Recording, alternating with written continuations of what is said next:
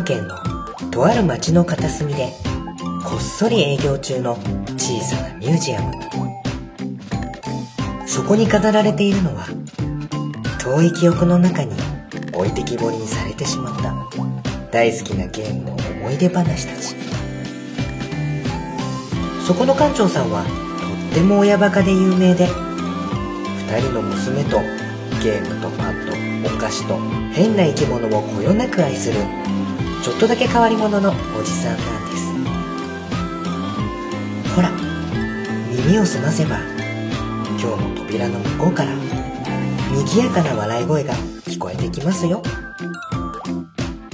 今日はどんなお話がミュージアムに飾られているのでしょう。ちょっと覗いてみましょうか。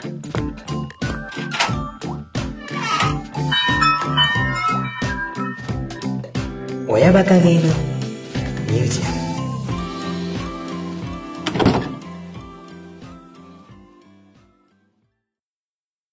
ム。2020年1月、とある日曜日。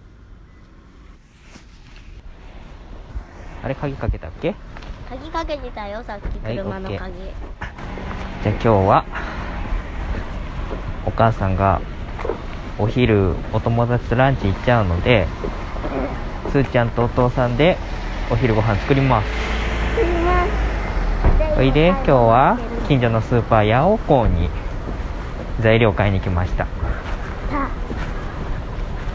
じゃあね料理作るのはまずお買い物からということで入ります。親バカゲー的休日の過ごし方。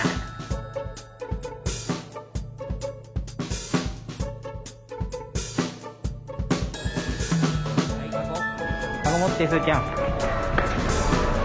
これに乗っける？カートに乗っける？このまま行手に持ってる？大丈夫？じゃあはい。みかん。日当たりみかん。2000円ぐらい。いいよかん。おみかんいっぱい。山積み。ポンカン。パンのいい匂い。あすーちゃん今回はさまず生姜焼き作るんだけど、ん。生姜焼きのタレにう料理本うちにあるやつ見てたらりんごのすりおろしを混ぜてるのがあったの。んうん。だからりんごをちょっと1個買おうと思います。ちっちゃいのでいいんだけどな。ちっちゃいの？一個でいいんだよね。でもこの三富士三富士りんごだとさちっちゃい小玉が6個1袋6個もいらねえな。でもこんぐらいの大きさでいいんだけどじゃあこのバラで売ってるやつ。うんサンフジリンゴちっちゃい。ちっちゃいやつ。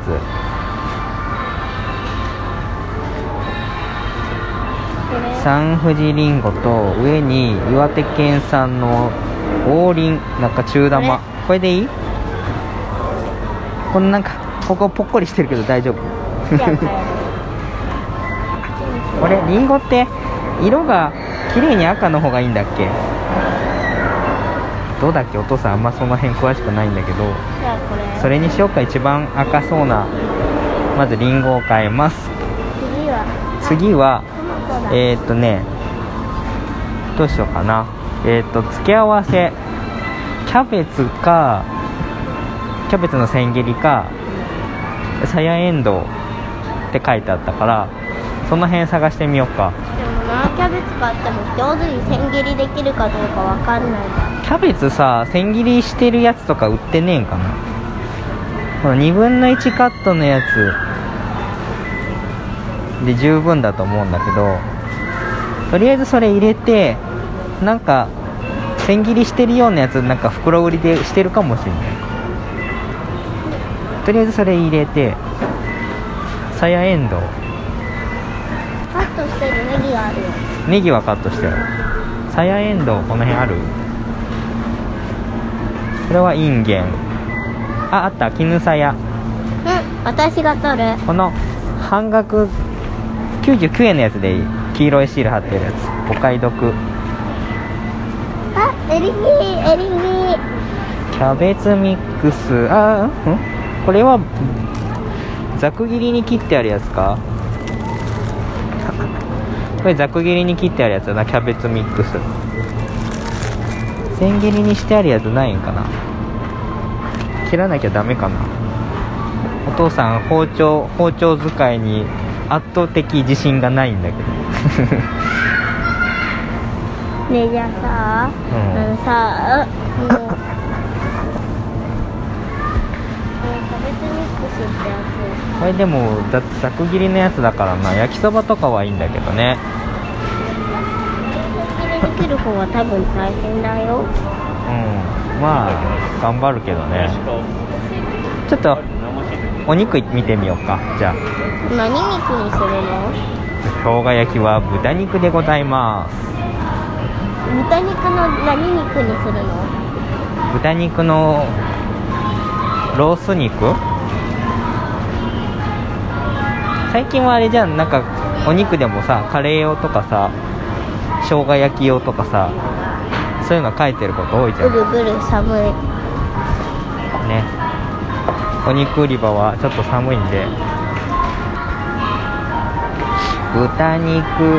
春巻きの皮って書いてある春巻きの皮？これ牛肉と？牛肉いや牛肉じゃなくて豚肉、この辺かな？寒い。豚ロース。しゃぶしゃぶ用はちょっと薄めなんだよね。肩ロースあたりが多分いいんじゃないかな。寒い。アメリカ産。寒い。群馬県産。寒い。こっち？バラ薄切り。ロース薄切り。ついと焦げやすいよ。あのね本にはね2人分で180から 200g って書いてあったから。グラム数どこに書いてあ書いてない？る書いてないの？書いてあるじゃん。えどこ？どこ？どこ？どこ？ここに調味料精味料グラムって書いてあるでしょ？何グラム2人用で2人でだいたい180から200ぐらいって書いてあったから。これはちょっとでも4人だろ160え4人？お母さんのもちょっと作っといてあげるとすれば。200そうだね。あこの辺。ロース生姜焼き用って書いてある。しかもちょっと鹿児島県産桜島有料千豚。ちょっといいやつだね？これ。買っちゃっていいかな？たまにはいいよね。あでもこれ 226g これ1枚だこれ1パックだとちょっと少ないかな。2パック買うとお母さんに怒られるよね。こっちの方が重いよ。うん250ぐらい。240ね結構食べるからなすーちゃんもな。美味しい時は美味しいっつって食べるからな。これでいい。んこれでいいこれ買う？うんでもこれだこれだけだともしこわっちゃんとすーちゃんがガン食いした時にさ 足りなくない？じゃあこれにお腹減った。ほらもうこれじゃ足りない予感がする。待ってこれにさじゃあちょっと薄切りのさお肉も買っとこうか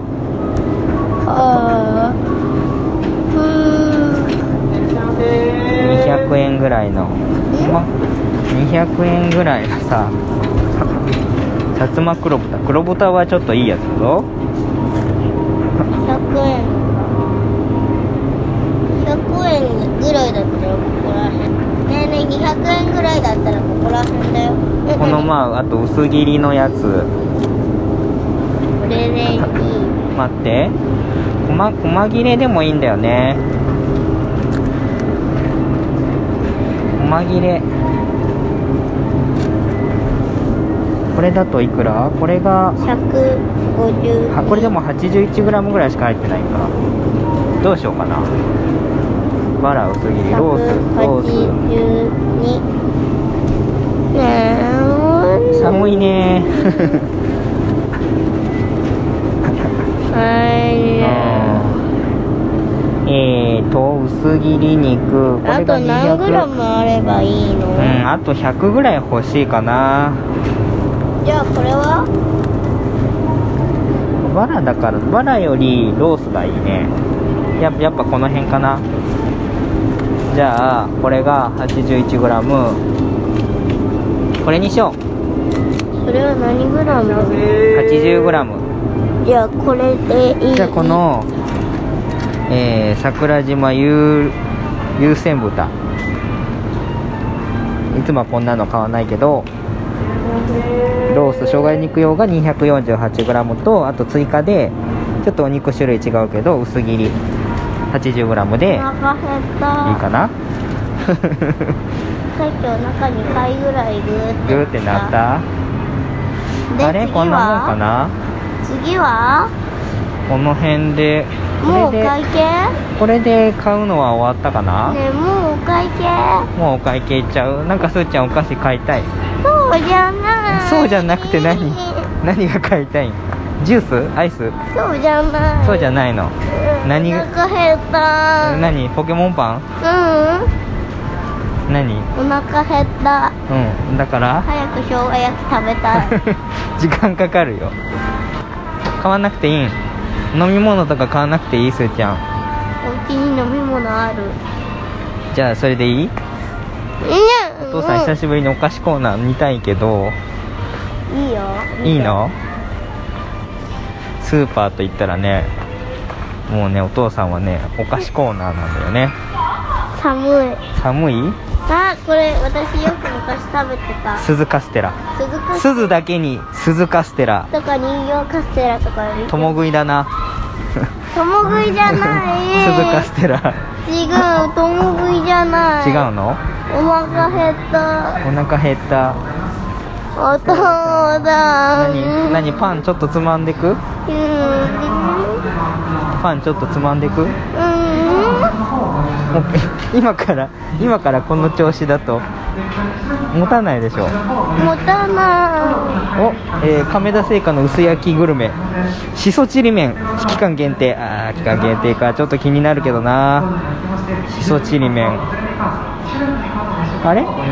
これ新商品じゃねえ岩塚製菓の黒豆せんべいのなんかちょっとおしゃれなパッケージになってる。新之助で作った黒豆せんべい。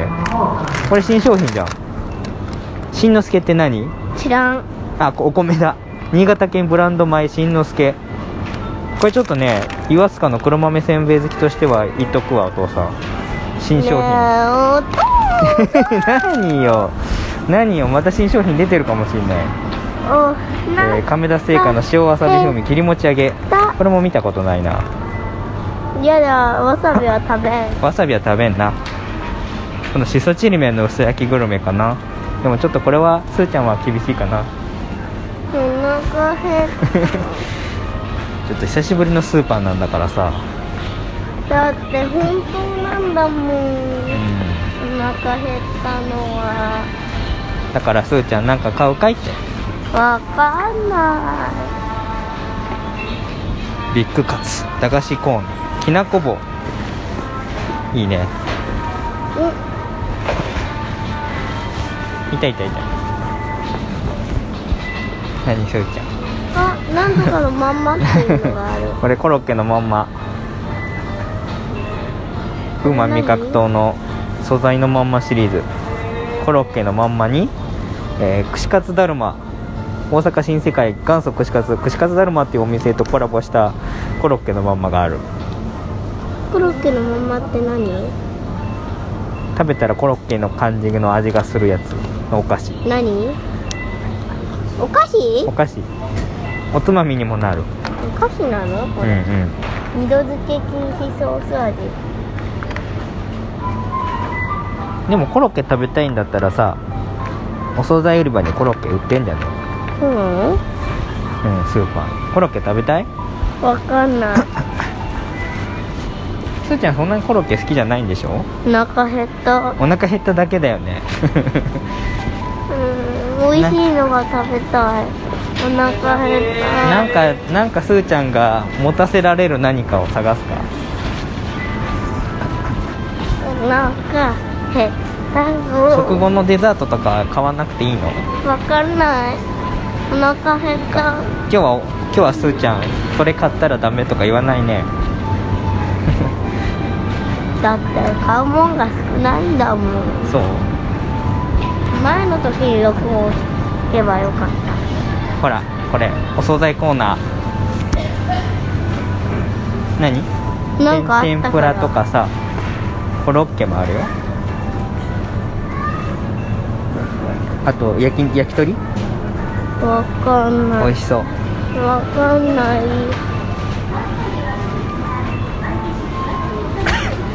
あコロッケ。1個99円メンチカツもあるよ。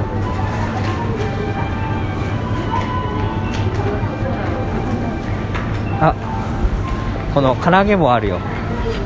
すーちゃん1本買う？これ食べたらお昼食べれない？わかんない。1個ちっちゃいパン買うか。わかんない。ダメだ。よすーちゃん分かんないモードに入った。じゃあ買って帰るか。わかんない。なんでわかんないんだよ何よ？今お父さんとすーちゃんしかいないんだからおねだりするなら今だぞすーちゃん。お腹減ったよ。おねだりするなら今だぞ。ねえお腹減分っかったよ。な今食べたいの？って今食べたいのか？今食べたいの？わかんない。もうダメ。もうすーちゃん分かんないモードどうにかして。ちゃんと自分の意見を持ちなされ。なんでよ？なんで今こっち来たん？お菓子買う？うん。あなんか何この？つぶあんもなかもなかもなか推しだぞここ。コーンフレーク買う？はい。じゃあお会計行っていいですか？わかん？あ言わないの？お会計行っていいですか？わかんない って言わないの？ねお惣菜コーナーの方に連れて行ってるってことは何か1個買う？よしなんか1個買おう。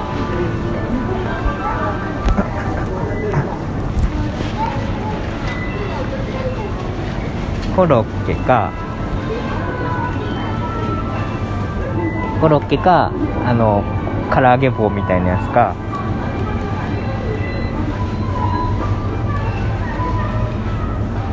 食べる？お肉屋さんだったらね揚げたてとか食べれるんだけどな。これ。コロッケ？コロッケ。じゃあお父さんとすーちゃんとこの後こっそり食べるやつでいい？うん？お家帰る前にこっそり食べるやつでいい？うん。じゃあ2個でいいかコロッケメンチカツ2個イカフライ1個イカこれに。2個かき揚げ1個エビ天3本はい。じゃあ牛肉コロッケ2個をそこに入れてください。お父さんも食べるおの父さんも食べる。それか半分こする？やだ。じゃあ1個ずつ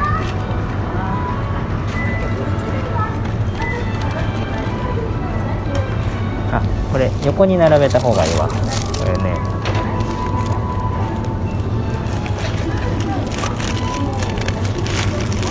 こういう風に入れてでここで線のところで折って輪ゴム。もどうやって輪ゴムで飛べるの？ここでこうやってね。やります。でこれでお腹減った。じゃあこれはお外出たらうん。食べよう。ん。買う。うよしじゃあ持って持てる？持てる。はいはい。重い。重いんじゃん。持てるでも。持てる？大丈夫ね？大丈夫。じゃあレジ並ぶよ。並ぶ。うん。えー、っと。あこれうまいホワイトしめじな。ブナピーの。ブナピー。作ったじゃあお母さんから預かったヤオコーのカード。これヤンコーのカード？ようん。あとエコバッグも預かったから。バッグどこ？カバンの中入ってる。あ前多分これ買ったんだ。お餅ああん小豆ね。あずきだはい。じゃあここ置いてここ置いてあのノーレジ袋っていうのを持ってください。OK バッチリじゃね。予算オーバーしてるかもしれない。お母さんから1000円もらったんなんだ。まあコロッケとお菓子はお父さんの分だから。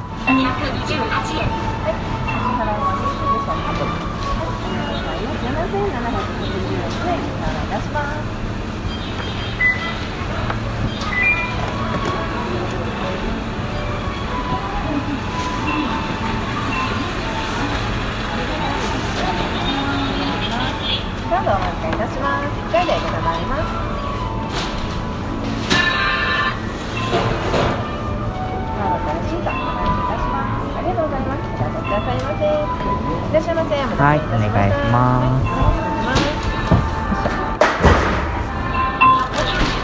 失礼入れますよ。カードをバーコードをこちらにお願い。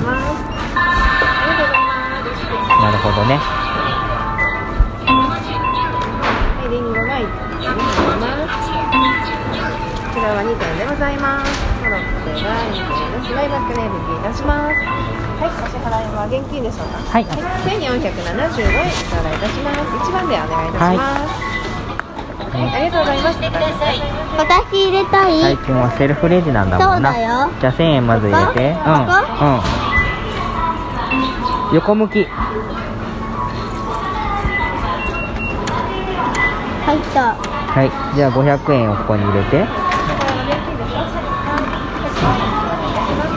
よろしければレシートボレシートボタンを押してください。領収書が必要な方はお釣りとレシートまはいたはで25円入れてでレシート取ってくださだいはいありがとう。持てる。多分。よいしょ。あいしょ。でこっち。ね。いまいちセルフレジになんか慣れないんだよな。そうなの？うん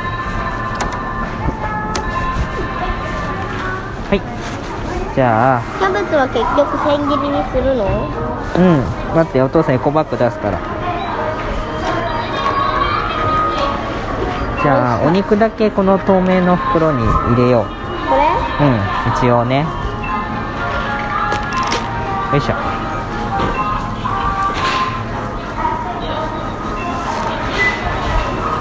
よいしょ。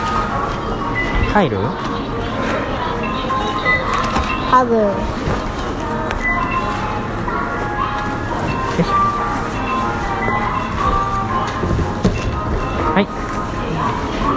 じゃあキャベツ大きいやつ。でまずキャベツを置いてよいしょ。で横に豚肉置いてりんごは？りんごりんごとさやえんどう。さやえんどう。はいでお菓子を真ん中にドン。それは食べるからいいやはいありがとう。はい。お腹減ったんだもん。じゃあつまみ食いするよ。するよ。お使いの特権つまみ食い。車の中に入ったらする、うん、あとねあと100均にもよるんだ。100均で。100均先行く？じゃあ100均先行こっかう ん食べたいんだろ。食べていいよ先。いい？大さじと小さじがセットにななったやつね。小さじがなくなっちゃったって言ってたから。なんで？わかんない。割れちゃったんかな。なかなか小さじがなくなるっていう現象がわかんないけど。ぴょんぴょん。タタタタタタタ。ぴょん。タタタタタタタぴょんタタタタタタぴょんぴょんタタタタタタぴょんタタタタタおもう2月の前だからラあのチョコのねラッピングコーナーがドーンと来ておりますな。まあ。100均。えー、っとキッチンコーナー。さすがすーちゃん。着慣れてるこっち？シコなわかんない。紙皿とかだもんね。ランチ。台所。この辺か。ここ？ランチ。用品だもん用品。なお弁当箱とかかな。台所なんとかって書いてある。保存容器。この辺かな。調理用品。この辺だ。探してくれる？大さじ小さじ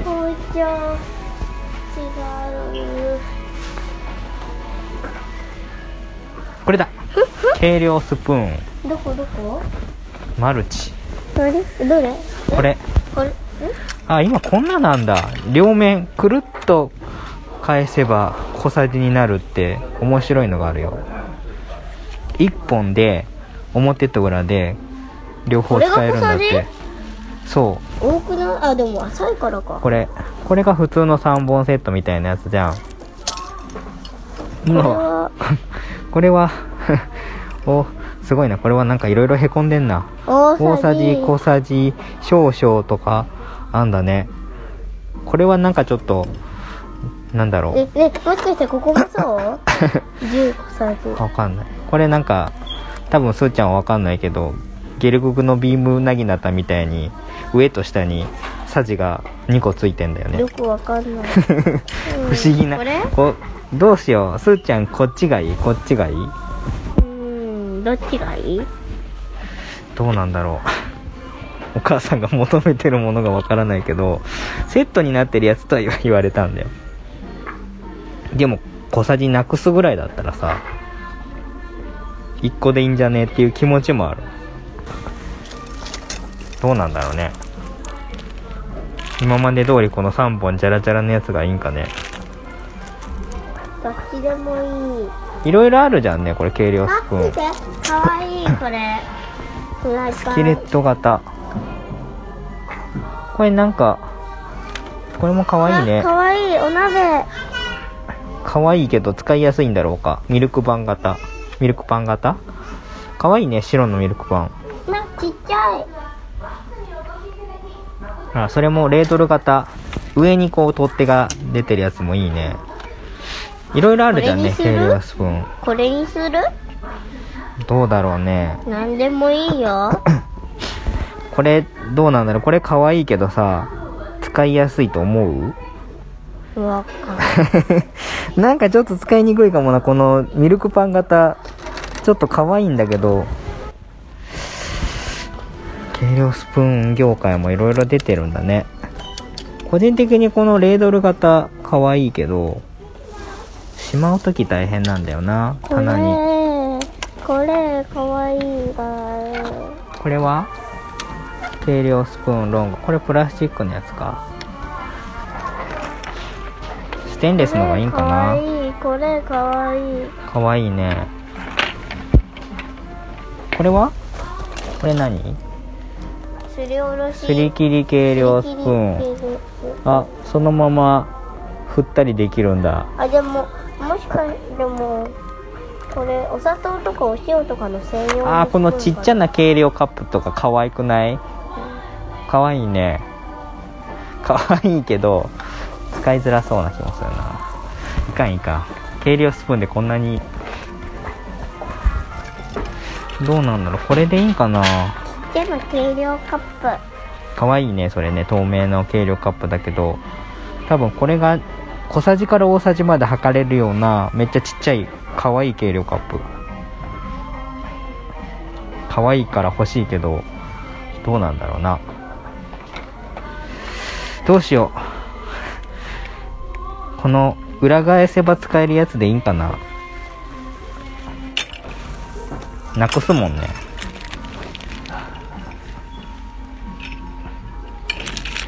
はねあんまりね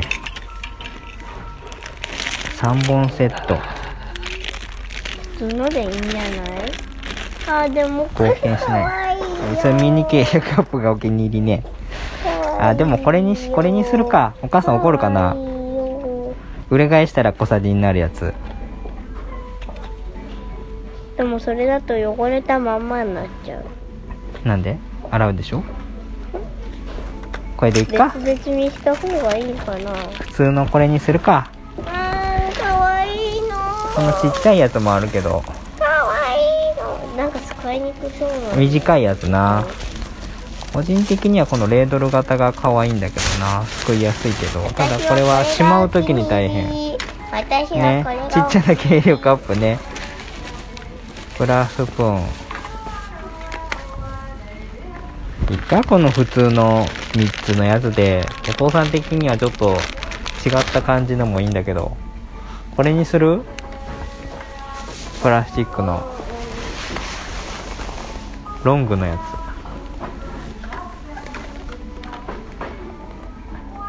つ。いっか？普通ので。そうだよな。何でもいいよな。じゃあ普通のにしよう。散々こんだけ言っといて普通のになります。それお鍋式だな。これかわいい、うん。お鍋が熱々でしょ最初。うん。向いちゃわないんかな。うん。いろいろあるね。もんじゃヘラとかね。たこ焼き返しとかね。いろいろ売ってる。あカニ用ハサミとかもある。う。ん。じゃあこれに普通のにします。ちっちゃな計量スプーン。計量カップ皮むき器ももうねずっと使っててねあのじゃがいもの芯くり抜くところとかも欠けちゃってんだよね。ちょっと新しいのにしたいんだよな皮むき器も。これがお家のと似てる。あ違う空洞になってる。個人的にはこういうステンレスの可愛いやつがいいけどこれだとなくり抜きの分ないもんね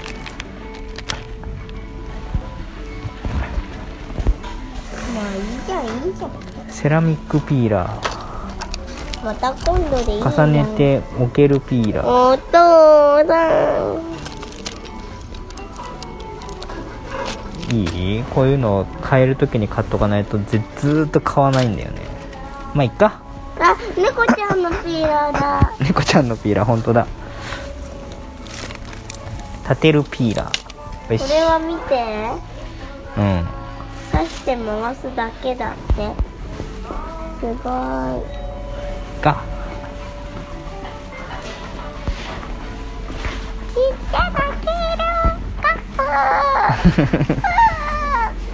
あと1個さ1個さちょっとお父さん前ここの100均でさあのなんだ？レモンのこれかな？蜂蜜ゆずゆず茶？これだったっけな？お父さん今喉がさちょっとイガイガさんでしょ？うん。蜂蜜ゆずゆず茶だっけ？わからん。蜂蜜レモン。蜂蜜ゆず茶にしてみようかな。これじゃでも前前前買ったのどれだったっけな？クラシエののど飴のど飴コーナーじゃないかな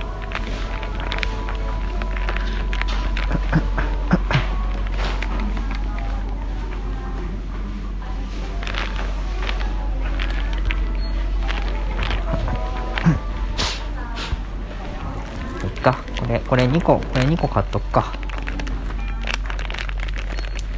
よいしょ。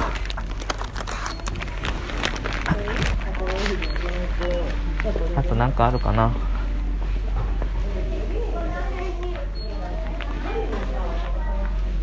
100均のお菓子コーナーは意外と侮れんからね。大丈夫かな。シルコサンドはまた今度だな。よいしょ。じゃあこれ買おう。そしてそしてコロッケだ。うん。減っちゃったろコロッケ。うん。美味しいんだ早く食べたいはい、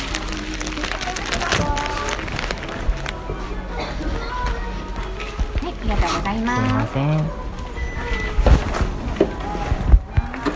食品の雑貨は袋お分けしますか？一緒で大丈夫です。ありがとうございあます。なんならこの中入れちゃいあます。はい大丈夫ですね。はい。カーテンで326円頂戴いたしますありがとうござい。ますこちらですね。はい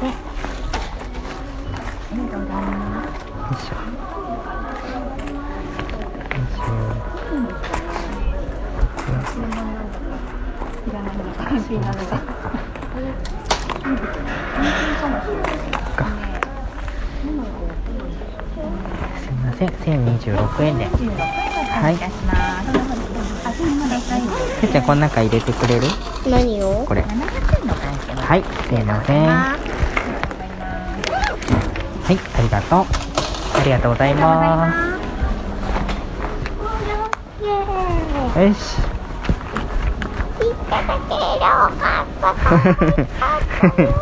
ね可愛かったね。可愛かったけどちょっとあれ多分使いづらいわ。ちっちゃな軽量カップ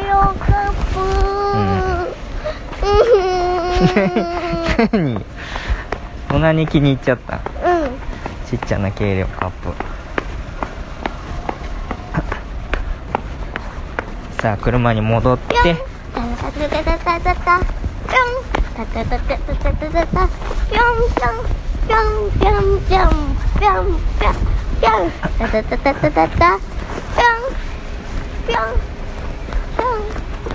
んぴょんぴょん。よしよしよし。ぴょん。はい。ぴょん。はいはい。ぴょんぴょん。よし、じゃあ車に帰ってきましたよっと。よ。はい、じゃあ鍵開けたから中入って。ここで合ってる？合ってるよ。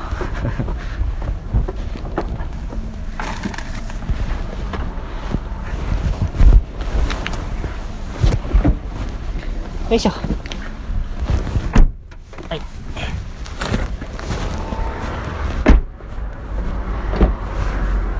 はい。じゃあすーちゃんお待ちかねのコロッケつまみ食いのコーナー。何それ？ないよそんなそうえない？うん。えー、ちょっとお父さんがよく聞いているポッドキャストの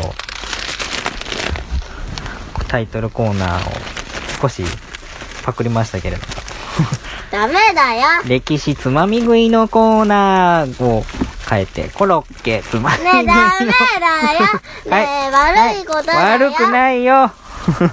一個じゃあお父さんティッシュでくるむかな。どっちがいい？こっち。はい。じゃあね。本当揚げたてがいいんだけどスーパーだから揚げたてではないけどコロッケ。つまみ食わせていただきます。はがうんサクサク。おいしいよ。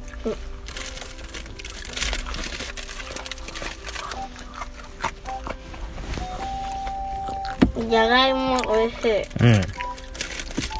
いいね。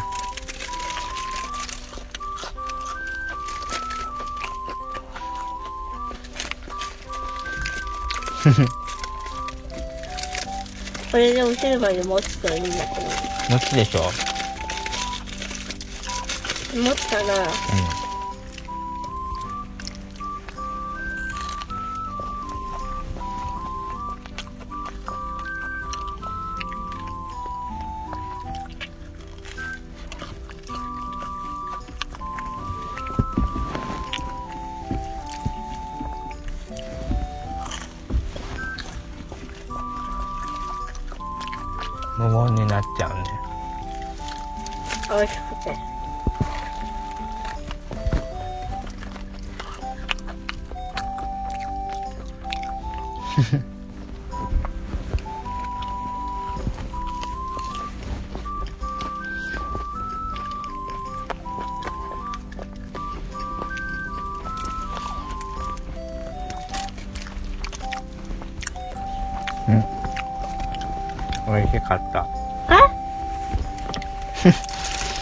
さんお口大きいからすーちゃんより。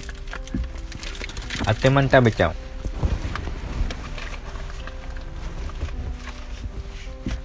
うん。満足げな顔してるわ。面白いなすーちゃん。にね。よいしょ。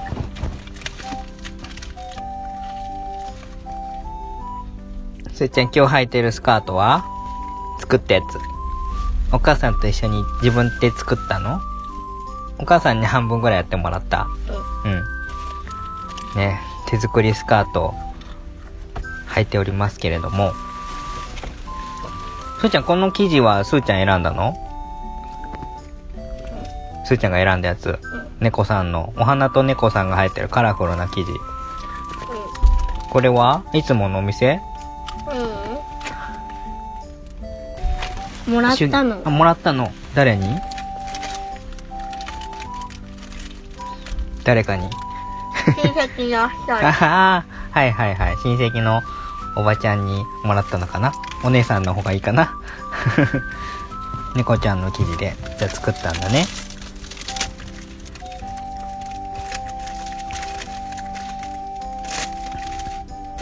オッケー。じゃあ食べ終わったらそこに入れてください。よし。コロッケの衣のカスが車の中いっぱいこぼれ落ちてますけど、まあ、後で掃除すればいいか。よし。お口拭く？いい？ここにコロッケの残ってるよ。えい。じゃあ、今から帰って、お料理の準備しましょうかね。いいですか？よし。じゃあ、お買い物編は一旦ここで終わります。ま、ます。ま、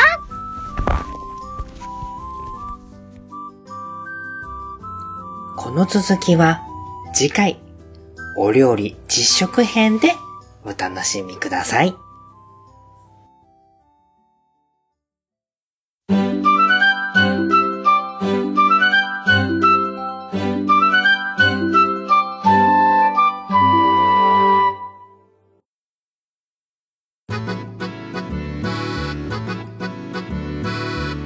ミュージアムノート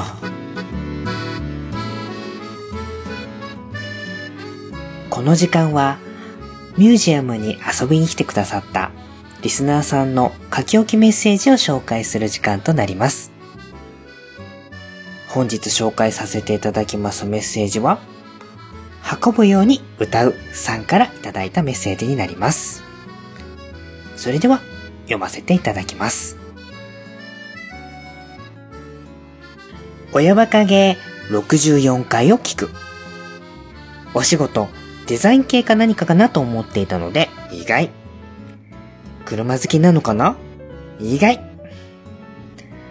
アクアビーズ子供がやってるから、アイロンビーズのゲームドットとか興味津々だけど、置き場所なし、無念。ビーズの可能性を再度子供に示し、再ブームを起こしていただきたいなクリスマス事情が気になる。との書き置きメッセージをいただきました。ありがとうございます。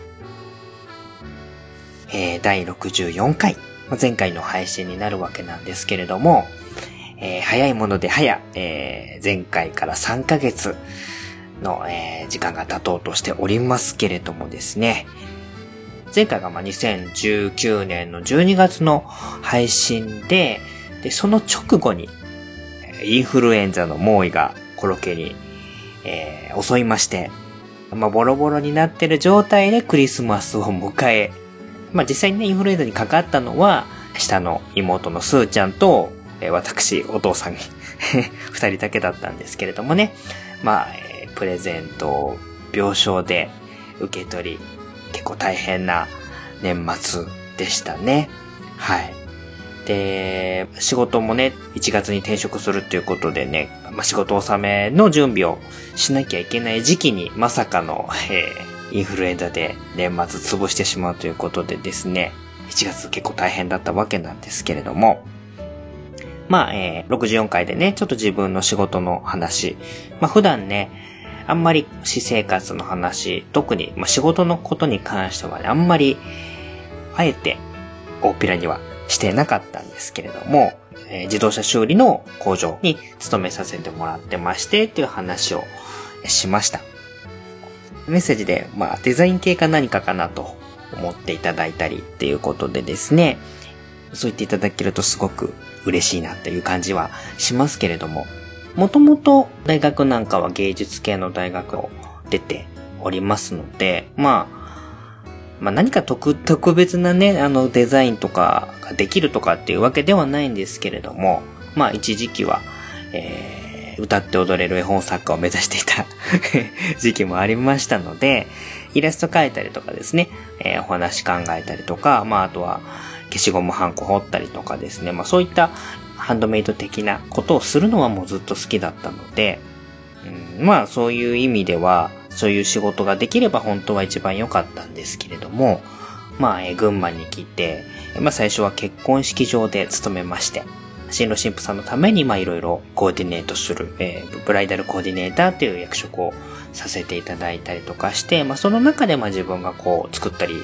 するものをサプライズでプレゼントしたりとかっていうことを、そういう形でね、えー、今まで自分がやってきたことを活かしてやってたってわけなんですけれども、まあまあまあまあ、いまあ、今の奥さんの、えー、まあお父さん、まあ義理のお父さんが、えー、そのまあ自動車修理の会社をやっておりまして、まあちょっと体調が崩れてしまってということで、一応、まあお手伝いをという形で、まあ、その自動車修理の会社に移ってっていうのがまあきっかけなので、全然 えー、正直、まあ、180度まあ、それ以上かもしれないですよね。全く、あの、経験のない業界に、興味もなかった業界に入って、まあ、なんだかんだで10年以上勤めて、まあ、この1月で、まあ、新たに、またちょっと違う会社には転職したんですけれども、まあ、そんな感じで、えー、まあ、車は特に好きでもないし、メカモノ？ロボットとかそういった要素は好きですけども、まあ別段なんか乗る車にこだわってたりするわけでもないですし、まあ運転することが好きっていうわけでもないので、まあ本当にその言い方悪いですけども、成り行きで仕事させてもらって、まあいろいろありまして、うん。まあその辺はね、あの話し出すとちょっとややこしいところにもなるので、まあその辺はまあちょっと省略させていただきたいんですけれども、まあなんとか十何年やって、で、今、新しい職場も、えー、大型のトラックのボディをこう作ったりとかですね、改造したりとかっていうのを主に手掛ける。えー、まあもちろん、あの、修理なんかもやってるんですけれども、主にまあ2トン以上のトラック、大型トレーラーとかそういうところまでなんですけれどもね、のボディの製作と修理ということを手掛ける会社に今、1月の後半から勤めさせていただいて、まあ早いものでも2ヶ月ぐらい経つのかな。はい。ようやくまあ少し会社の雰囲気にも慣れてきたかなというような感じで、えー、日々ちょっと帰ってきたら 寝落ちしてしまうような感じの日々を過ごさせていただいてます。はい。まあまあまあそんな感じなので、新しい環境にもなりましたし、まあ年末バタバタしてからずっとなんかこう、気持ち的にあんま落ち着かない日々が続いてまして、まあ気がつけば周りもちょっとね、えウイルス騒ぎで、あれがないこれがないとか、イベントごととか、えそういうものが自粛されたりとかっていうことがまあちょっと大きくなってくる中で、なかなかちょっと自分としてもタイミングね、この番組を続けていく、まあ再開するっていうところで少し、えー、なかなか踏ん切りがつかなかったところもあったので、ちょっと3ヶ月ぐらい空いちゃったんですけれどもね。まあその辺は、まあもし楽しみにしていただいてた方がいらっしゃいましたら、申し訳なかったかなと思います。はい。まあちょっとね、何分、まあ趣味でやってる番組にはなっちゃうので、どうしても自分のモチベーションなんかをね、維持するっていうのはなかなか自分一人のところだけでは難しかったりもするんですけれども、まあ、家族のことがあったり、仕事のことももちろんですし、それ以外のところでもね、えー、いろいろあります。まあそういった中で自分がラジオを続けていくっていうことは、まあ意外とこう うん、難しい、難しいというか、続けていけば続けていくほど、なかなか、うん、何をもってこう、自分のモチベーションにするか、みたいなところが、えー、時々こう、ぼやけてしまいがちなところにもなってはくるんですけれども、まあ、いろんな方の番組聞かせていただくと、やっぱ楽しいですし、まあ続けていきたいなっていう気持ちはありますけれどもね。ちょっとまあ、今後どういう形で、えこの番組をまあ続けていくかっていうことも少し真剣に考えながら、どういう形にせよ、えまとめていくようにしたいなとは思ってます。うん。まあ誰かとやるような感じにするのか、えー、はたまた編集をもう誰かに丸投げしてしまうような形にするのか、全く新しい形にしちゃうのか、ちょっとその辺は何とも言えないんですけれども、まあちょっとそういうことも含めて考えながらやっていきたいかななんて思ったりもしてます。はい。で、まあその64回で、えーもう使わなくなってしまったアイロンビーズの誰かもらってくれる人いませんか？っていう、まあ、不要品を引き取っていただく方いませんか？案件みたいなものをちょっとお話しさせていただいて、で、今回はね、1名だけ手を挙げていただいた方がいらっしゃいまして、えー、虹パパ生活さん。はい。が、ちょうどね、えーアイロンビーズに子供と奥さんがハマりかけてまして、みたいなことをね、ちょうどタイミング的にもよくって、手を挙げていただきまして、年明けてからかな、えー他になければお送りしますっていうことで送らせていただいたら、すごく喜んでいただきまして、使わないで置いておくよりは、使ってもらえることがやっぱり、ああいうクリエイティブなおもちゃに関してはいいのかななんて思ったりもしましたんで、えー今回のプレゼント企画に関しましては、虹パパ生活さんの方に、レトロなアイロンセットと一緒に送らせていただきました。ね。えー運ぶように歌うさんもね、え置き場所があったら、アクアビーズなんかも子供がやってたんで、欲しかったっていう感じだったんですけれどもね、ちょっとさすがに、アイロンビーズとアクアビーズ両方、二刀流はちょっと厳しいかなということで、今回はちょっと残念無念ということで、応募はしていただけなかった形にはなっちゃったんですけれどもね。はい。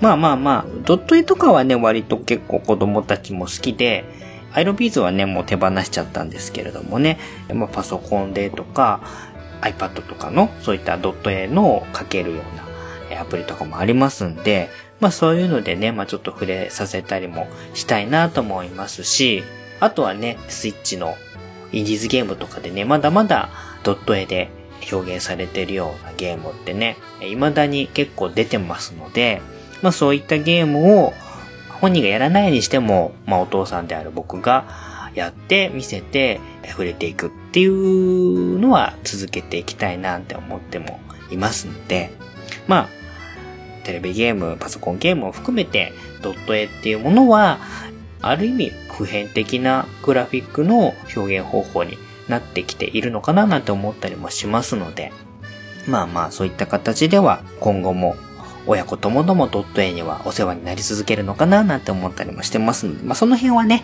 アイロンビーズはありませんけれども、楽しんでいきたいなと思っています。はい。あとはまあクリスマス事情。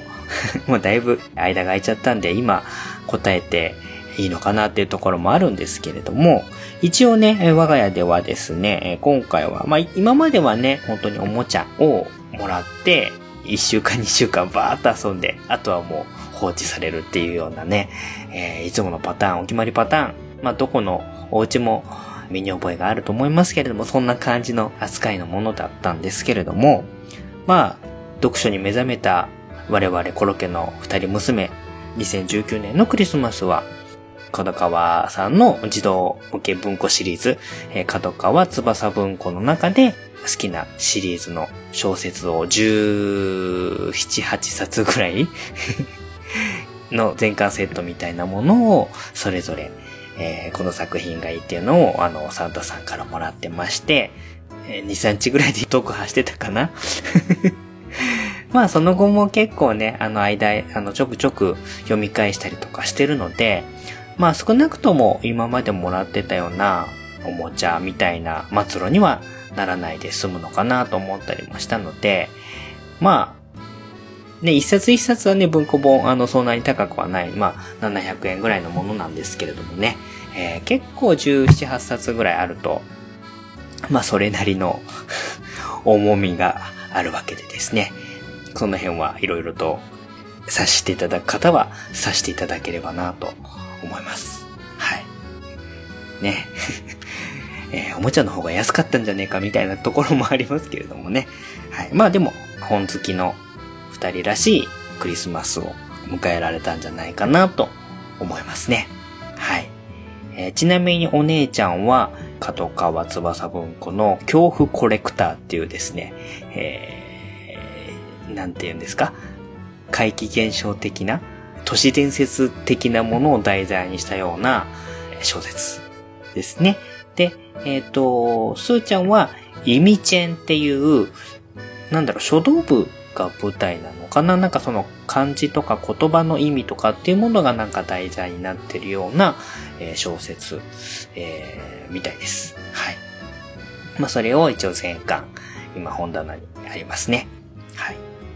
で、まあ今ちょうどね、あの学校がコロナウイルスの影響で休校になってしまったりもしてるんで、外に出られない分、ちょっとお母さんに新たに本を買ってもらったりとかしてるので、徐々に徐々に、あとは古本屋さんで続きの、え小説を買ったりとかもしてるので、子供たちの本棚が徐々に量が増えていっておりますので、えーまあなかなかね、子供たちが読む分ね、あの一緒に本図書館に行って、お父さんも借りて読んだりっていうことをね、させてもらってるので、お父さんも自然と、まあ歴史小説からですね、まあライトノベルからですね、読んでなかったことに手出して、あ、この作品面白いなとか、あ、この作家さん面白いなとかっていう出会いが結構あったりもしたので、結構2019年、まあ、18年ぐらいからですけれどもね、えーたくさん本に触れる生活を、まあ、親子ともともさせてもらっております。はい。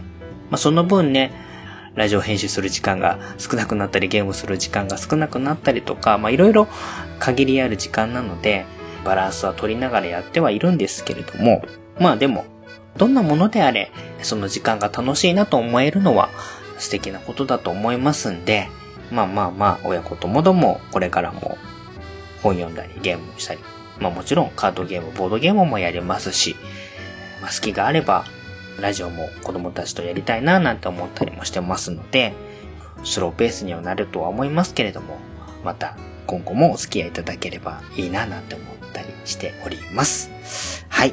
まあ、ちょっと長々になりましたけれども、ちょっとなんか、近況も含めてお話ししちゃったので、えーお便りのメッセージっていうにはちょっとまとまりきらない感じにはなりましたけれども、まあ、クリスマス事情も含めて、こんな感じで近況を過ごしておりますということで、よろしかったでしょうか？はい。運ぶように、タウさん、これからもよろしくお願いします。メッセージありがとうございました。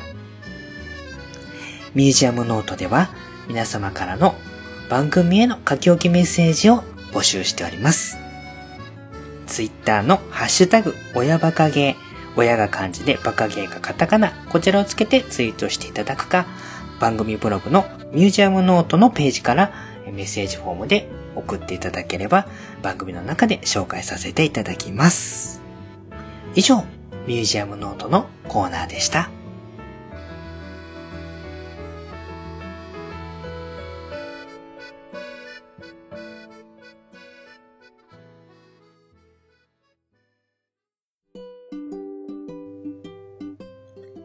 ネタアートラジオは、2児の子育て真っ最中のごえじさんとあこさんが、子供たちを寝かしつけたその後に、お互いの好きなことについて、ゆるーく語り合う、夫婦雑談型、ポッドキャストラジオ番組です。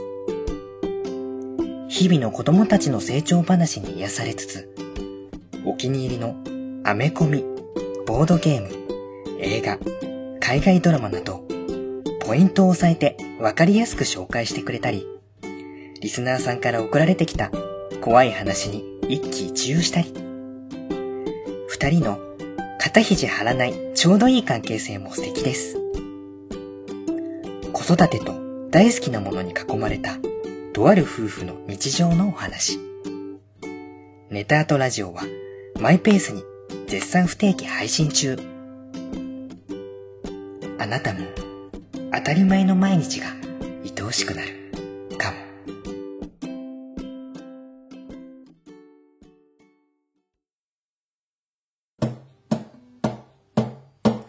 親バカゲームミュージアム。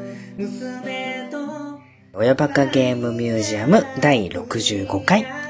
皆様いかがだったでしょうか、まあ、今回はね、館長の休日の過ごし方前半戦ということで、えー食材を買い出しに行く様子をほぼノーカットで、えーお送りしたわけなんですけれども、まあ次回はその続きということで、料理と実食編という、えーまた、ちょっと前の音源になってしまうんですけれども、作って食べてよかったねっていうような感じの、えー音源をまた、え聞いていただくことになるかと思います。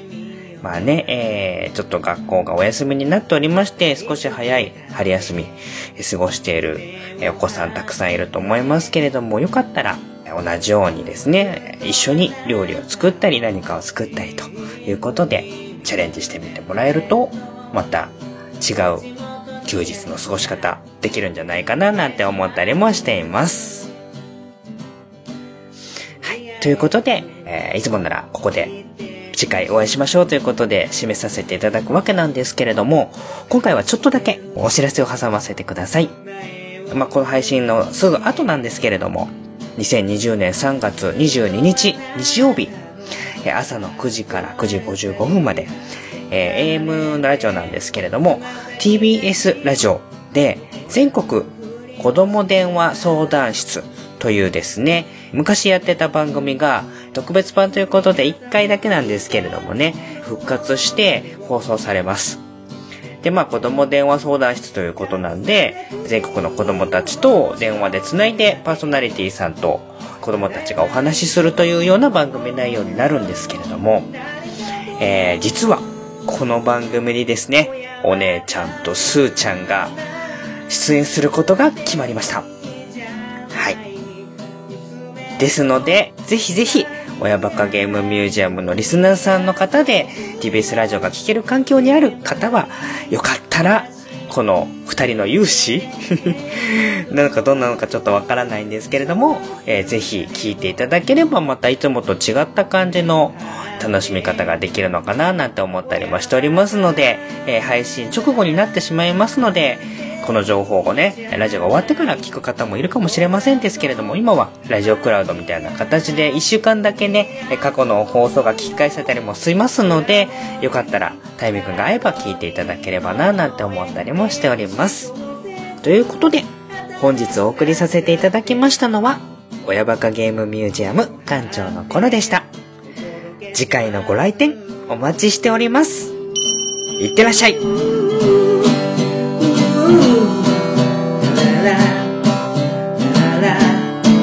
la la la